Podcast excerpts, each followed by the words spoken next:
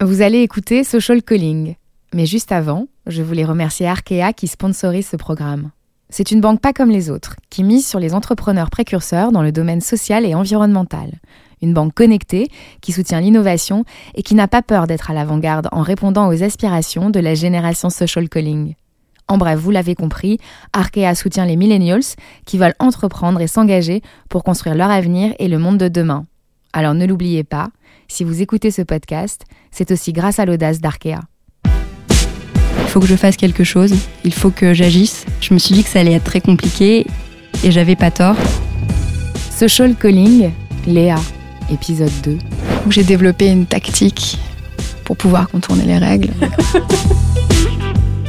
La première fois que j'ai rencontré cette petite brunette à lunettes, je me suis dit, elle n'a pas l'air si différente de ces lycéennes qui s'apprêtent à user les bancs de Sciences Po Paris. Bonne élève, sûrement brillante. Pourtant, la première fois que j'ai parlé avec Léa, j'ai pris une sacrée claque. Son histoire m'a longtemps trotté dans la tête, au point de devenir une obsession. Pas seulement parce qu'il y est question de l'amour porté à sa grand-mère et que je suis très attachée à la mienne, non, plutôt parce que sa détermination contraste avec son extrême jeunesse. Elle a déjà bien roulé sa bosse pour ses 18 ans, Léa. Vous allez entendre une histoire de porte. Celle qui se ferme brutalement, celle qui ne s'ouvre que de l'intérieur et celle dont on finit par crocheter la serrure. T'es bien, t'es à l'aise là? Très bien. T'es bien positionné sur la table? Alors j'avais 15 ans, euh, j'étais dans ma chambre, euh, entourée d'instruments de musique. Sur mon bureau, il y avait la, la photo de ma grand-mère. Et avec euh, ma copine Jade, on a décidé d'appeler des associations pour s'engager. Donc on en a appelé une, puis deux, puis dix, puis vingt. Et à chaque fois, c'était la même réponse. Et euh, on nous disait qu'on était beaucoup trop jeunes et qu'ils prenaient pas de mineurs. Donc là, on était un peu déçus euh, et frustrés. Et un soir, j'étais dans mon lit. Je regarde euh, une vidéo parce que j'avais un devoir de physique le lendemain et que j'avais rien bossé. Donc il fallait que je rattrape. Et là, comme par hasard, je tombe sur une vidéo d'une dame qui parle. Et cette dame, c'était ma grand-mère qui raconte son engagement dans une association. Et elle dit que pour elle, c'était important euh, de s'engager euh, en faveur des jeunes, parce que les jeunes, c'était l'avenir. Et là, c'était comme une évidence. Ma grand-mère, elle est décédée deux mois avant cette vidéo-là, d'une leucémie en, en 17 jours. Et c'est là que je me suis dit, il faut que je fasse quelque chose, il faut que j'agisse. Et si on me ferme les portes des associations, eh ben, on va créer la nôtre. On ne sait pas ce que c'est un procès verbal, on ne sait pas ce que c'est des statuts à 15 ans. Donc ce qu'on fait, c'est qu'on tape sur Internet et qu'on pompe un peu ce qui est marqué sur Internet. Puis on voit qu'il faut avoir 16 ans pour, euh, pour créer une association. Donc j'ai développé une tactique euh, pour pouvoir contourner les règles. Je suis allée réveiller ma maman à 1h du matin, qui est avocate euh, en droit social, avec mon bulletin de notes collé sur les statuts de l'association. Je lui ai hurlé dessus pour la réveiller en lui disant que si elle signait pas mon bulletin, j'allais me faire renvoyer de l'école. Donc elle était complètement paniquée. Elle a signé ce qu'elle pensait être mon bulletin. Et en fait, c'était les statuts de l'association. Et j'ai pu scanner sa signature et l'utiliser partout après. Alors l'association, elle porte le prénom de ma grand-mère. Elle s'appelle Aïda.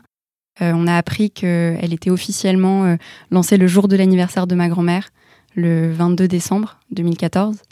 Et elle s'engage pour les enfants et les adolescents qui ont un cancer. Euh, dans les hôpitaux et elle finance aussi euh, la recherche médicale pour permettre à des jeunes de moins de 18 ans d'aller rendre visite à d'autres jeunes qui ont leur âge et qui sont malades à l'hôpital.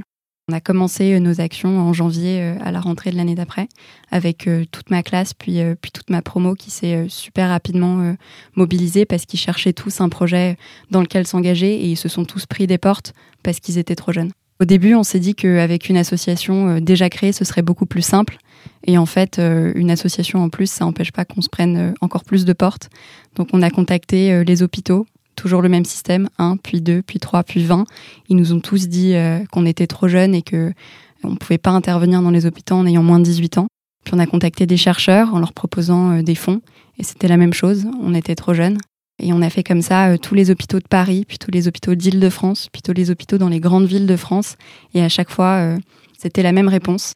Donc ça a été euh, un peu difficile pour tout le monde parce qu'on était tous euh, surmotivés et, de se prendre autant de portes, on trouvait ça tellement injuste d'avoir euh, tellement de jeunes qui voulaient s'engager et, pour une fois on s'éloignait du cliché de la génération canapé que tout le monde nous reproche et pour une fois on veut s'engager et on nous ferme automatiquement les portes. J'étais un peu déprimée. J'ai eu un dernier rendez-vous dans notre dernière chance, pas loin de Paris, d'obtenir un partenariat. Et pour la première fois, mes parents sont venus avec moi à ce rendez-vous. Et donc il y avait mon père, ma mère, super bien habillés, ils étaient beaucoup plus stressés que moi. Et on arrive dans cet hôpital-là, on a cet échange, et finalement, alors que l'échange était très positif et, très, enfin, on avait beaucoup de chance d'être pris, on nous dit qu'on est trop jeune et qu'il faudra revenir plus tard. Alors là, euh, grosse dépression, euh, tout le monde est super triste. On est euh, à 400 euros de découvert parce qu'on a commandé des t-shirts de l'association. on part en vacances d'avril. Il y en a certains qui vont au ski. Et on se dit que c'est la fin parce qu'on n'arrive pas à faire grand-chose. Et on se dit qu'on ne veut pas fermer une association en étant à découvert. Et donc on va tous faire des ventes de gâteaux sur les pistes de ski. Donc je skie pas très bien, donc je te laisse imaginer euh, ce qui s'est passé à ce moment-là, euh, moi qui porte des gâteaux et qui essaye de skier en même temps. Finalement, on a réussi à collecter un peu d'argent. J'avoue que les gens savaient pas trop pourquoi ils donnaient. Je pense qu'ils pensaient juste qu'on vivait dans la rue et qu'on quêtait parce que personne s'est arrêté de la journée. Mais à la toute, toute, toute fin de la journée, il y a une dame qui s'est arrêtée à ski, qui a enlevé son casque et euh, qui a enlevé son masque de ski, qui m'a regardée et qui m'a dit bravo pour ce que vous faites. C'est incroyable de voir des jeunes euh, qui s'engagent et qui euh, se motivent à ce point-là pour une cause.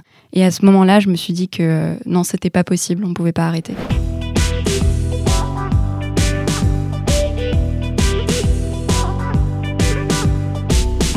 Gros brainstorming collectif à la rentrée. On s'est demandé ce qu'on faisait le mieux, nous, en tant que jeunes. et ce qui est ressorti, c'est les réseaux sociaux au bout de, quelques mois, on a commencé à, poster euh, du contenu de nous avec le t-shirt de l'association, en racontant notre histoire, en disant qu'on était un groupe de jeunes euh, qui voulaient s'engager euh, pour les enfants et les adolescents qui avaient un cancer. il y a de plus en plus de gens qui nous ont suivis sur les réseaux sociaux, qui commentaient nos publications, qui nous envoyaient des messages de soutien.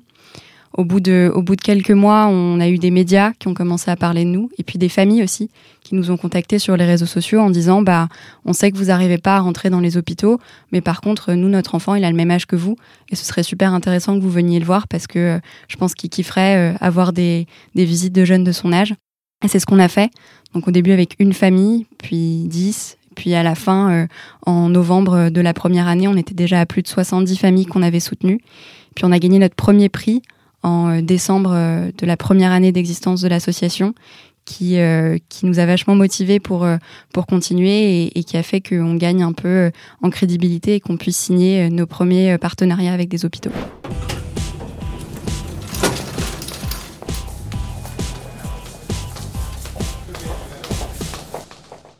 Alors la première visite qu'on a eue à l'hôpital, on était tous super stressés. ils me regardaient tous en, essayant de copier ce que j'étais en train de faire, mais moi j'avais aucune idée de ce que j'étais en train de faire. Et donc je suis rentrée, tous rentrés dans, cet hôpital avec euh, deux grosses portes euh, qui se sont ouvertes. Euh, chacun est allé par deux dans, des chambres et moi j'étais seule. J'ai ouvert la porte de la chambre d'une jeune fille qui s'appelle Justine, qui avait exactement mon âge, elle avait 15 ans. Et Justine, elle voulait pas que des gens rentrent dans sa chambre, elle voulait pas avoir de visite parce qu'elle était très fatiguée avec les traitements. Et quand elle a su que c'était euh, une jeune de son âge, elle m'a, elle m'a laissé rentrer. Et là, euh, c'était comme un moment euh, hors du temps. on a joué du piano, elle m'a fait jouer devant elle, puis elle a joué devant moi, et puis on a fini tout, par faire un quatre mains pendant toute l'après-midi. Puis à la fin de la journée, j'ai quitté sa chambre. Et puis juste avant que je claque la porte, elle m'a regardée et, et elle m'a dit merci, ça fait du bien d'avoir des visites de jeunes.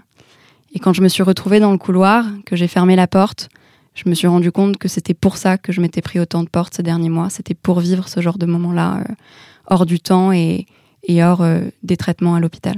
Et comment ça va aujourd'hui? Aujourd'hui, on a plus de 500 bénévoles euh, dans toute la France, dont 80% à moins de 18 ans. C'est une vraie fierté parce qu'on arrive aujourd'hui à travailler avec des hôpitaux partout en France qui acceptent que des jeunes de moins de 18 ans interviennent au sein de leur structure. On a levé euh, plus de 500 000 euros pour financer euh, la recherche médicale et nos actions euh, à l'hôpital. Et toute l'année, avec des interventions très régulières toutes les semaines, on arrive à sensibiliser entre 16 000 et 20 000 jeunes à l'engagement. Donc ça avance, on continue parce qu'il y a encore euh, plein de portes qu'on se prend encore aujourd'hui et qu'il euh, faut enfoncer. Mais, euh, mais on continue et, et on, on, essaye de donner un maximum d'espoir aux jeunes et de continuer à leur donner autant de parenthèses en dehors de la maladie.